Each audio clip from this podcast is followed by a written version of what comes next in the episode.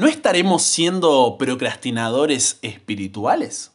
Buenas imparable, estás aquí porque buscas crecer en tu relación con Jesús y hasta el cielo no paramos. Así que comencemos de la mejor manera entregándonos a Dios en este día.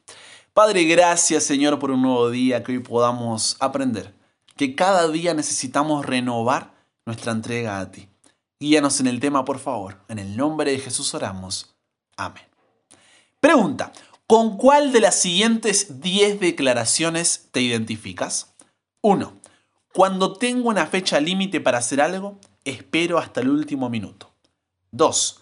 Aunque la tarea que tengo que realizar es prioritaria, normalmente encuentro excusas que me llevan a postergarla. Tercera declaración. Aunque debo concretar una actividad, siento que pierdo tiempo en otras cosas. 4. Aplazo la toma de decisiones difíciles. 5. Casi siempre llego tarde, así tenga el tiempo y la disposición de llegar temprano. 6. Cuando me aburro o me canso de una tarea, tiendo a postergarla. 7.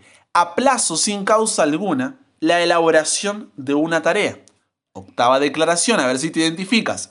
Me es difícil dejar el hábito de perder tiempo, aunque trate de no hacerlo. 9. Tiendo a descuidar o abandonar lo que se me facilita. 10.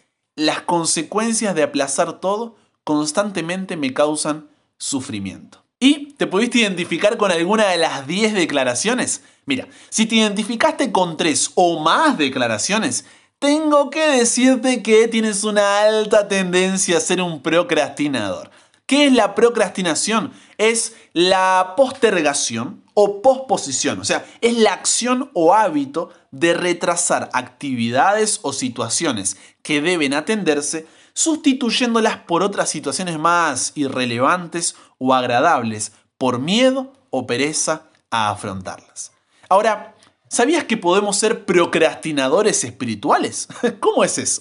Mira, los pueblos del mundo antiguo, en la época en la que Israel vagaba por el desierto, estaban metidos en el paganismo, el politeísmo, o sea, muchos dioses, y algunas prácticas que eran totalmente ah, degradantes, tanto que incluían hasta el sacrificio de niños. Intenta imaginar cuán degradante y malvada sería una cultura y una religión que les hacía eso a sus propios hijos, pasarlos por fuego en nombre de algún dios.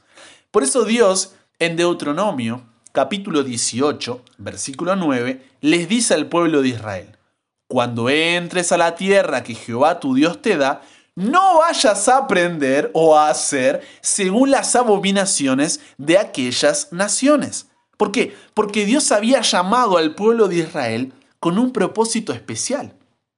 Al haber hecho el pacto con Dios, este pueblo iba a ser un pueblo especial, un testimonio para el mundo del Dios que creó el cielo y la tierra, el único Dios. El propósito de este pueblo era vivir para la gloria de Dios, mostrar quién era Dios. Mira cómo se los dice en Deuteronomio 26, versículos 18 y 19. Dice, y Jehová ha declarado hoy que tú eres pueblo suyo, de su exclusiva posesión como te lo ha prometido. ¿Para qué? Para que guardes todos sus mandamientos, a fin de exaltarle sobre todas las naciones que hizo, para loor y fama y gloria, y para que seas un pueblo santo a Jehová tu Dios, como Él ha dicho. No sé si lo notaste, pero la declaración de Dios para el pueblo está acompañada por un adverbio de tiempo. Un adverbio de tiempo indica el momento en el que se realiza la acción. Por lo que Dios no estaba diciéndoles cuando tengan ganas, cuando crean conveniente, cuando así lo sientan, cuando se den las circunstancias, cuando les parezca que es el momento correcto. No, ellos debían guardar todos sus mandamientos a fin de exaltarle sobre todas las naciones que hizo para loor y fama y gloria y para que sean un pueblo santo de Dios como Él ha dicho. ¿Cuándo? Hoy.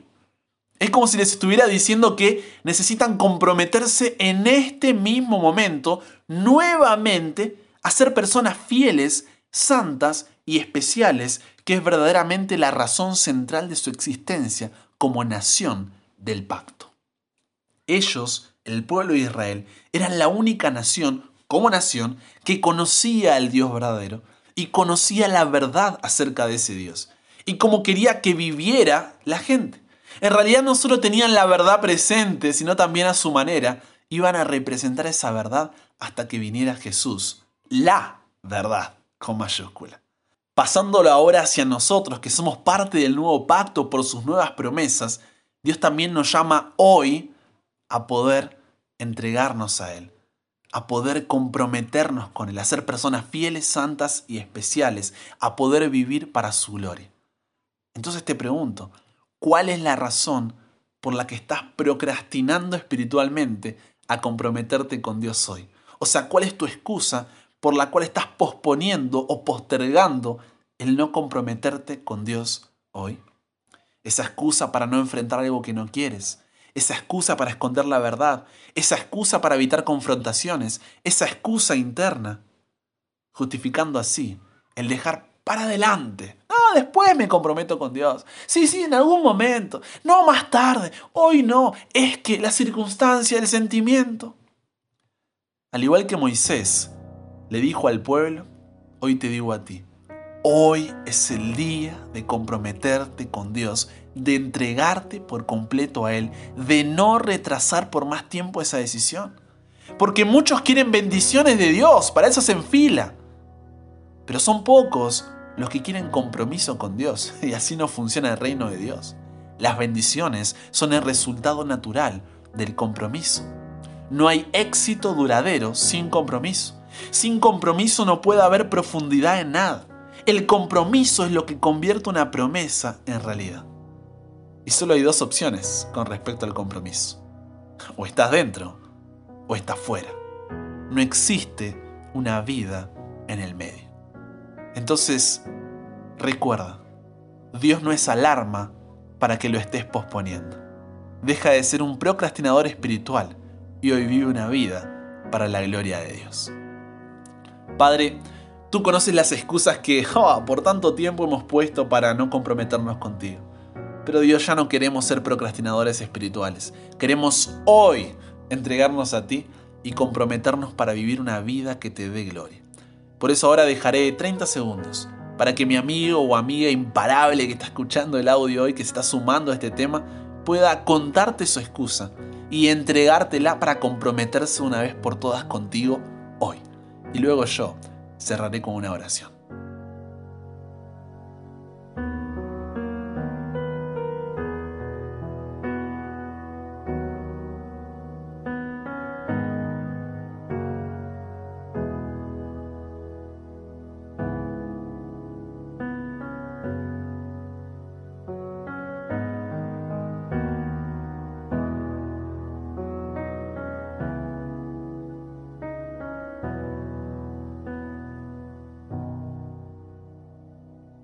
Gracias Dios por esta decisión.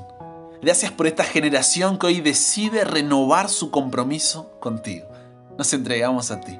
Cámbianos, renuévanos, transfórmanos Dios. En el nombre de Jesús oramos. Amén.